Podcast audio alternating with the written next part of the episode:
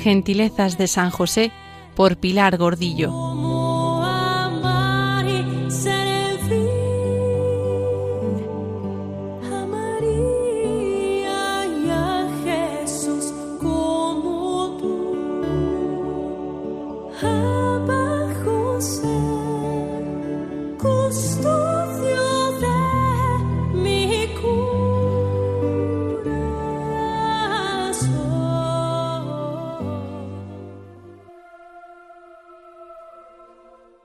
¿Cómo aprendió Jesús a ser un hombre?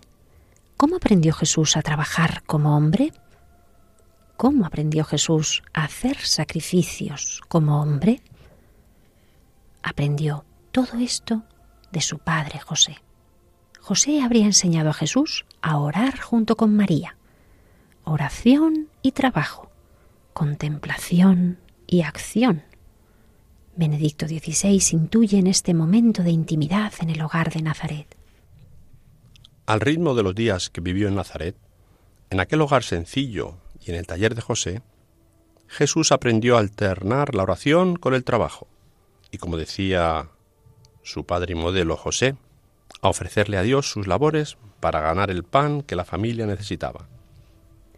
En particular, José debió llevar a Jesús a la sinagoga para celebrar esos ritos del sábado para dar la bienvenida al sabbat.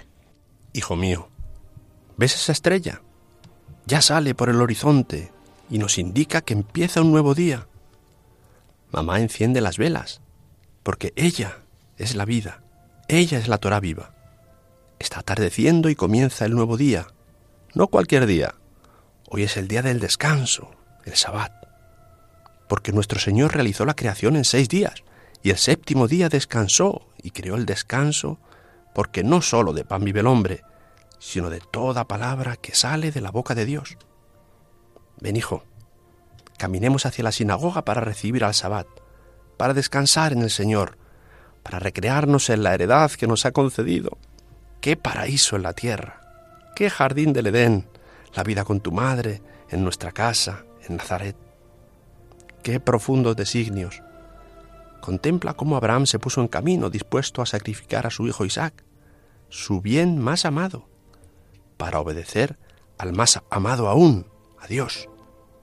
Y cómo el niño, manso como cordero, sin resistirse, ofreció su vida. Escucha cómo David cantaba los salmos y elevaba la palabra a Dios. José, siguiendo la tradición judía, habría dirigido la bendición durante las comidas. La verajá, alzando la copa hacia el cielo. Barújata, Adonai Elohenu. Bendito seas tú, creador del universo, porque nos has dado las fiestas para la alegría.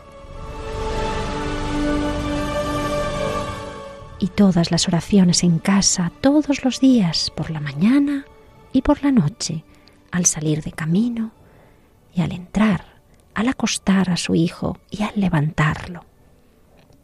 El Señor nuestro Dios, Hijo mío, es el único Señor, y hemos de amarle con todo nuestro ser, con todas nuestras fuerzas, toda la inteligencia de nuestra mente, con todo el amor de nuestro corazón. Qué pronto estaba para cumplir esta promesa, este Jesús niño que se aferraba a su manita camino de la sinagoga. Qué pronto abriría sus brazos para dejar su voluntad atada a un madero y toda la fuerza de sus manos traspasadas por clavos de hierro, que pronto entregaría su cabeza, su prodigiosa mente divina, a la saña de los verdugos, al dolor punzante de las espinas, que rápido dejaría atravesar su corazón por una lanza, habiendo derramado todo el amor de su corazón divino hasta el último latido.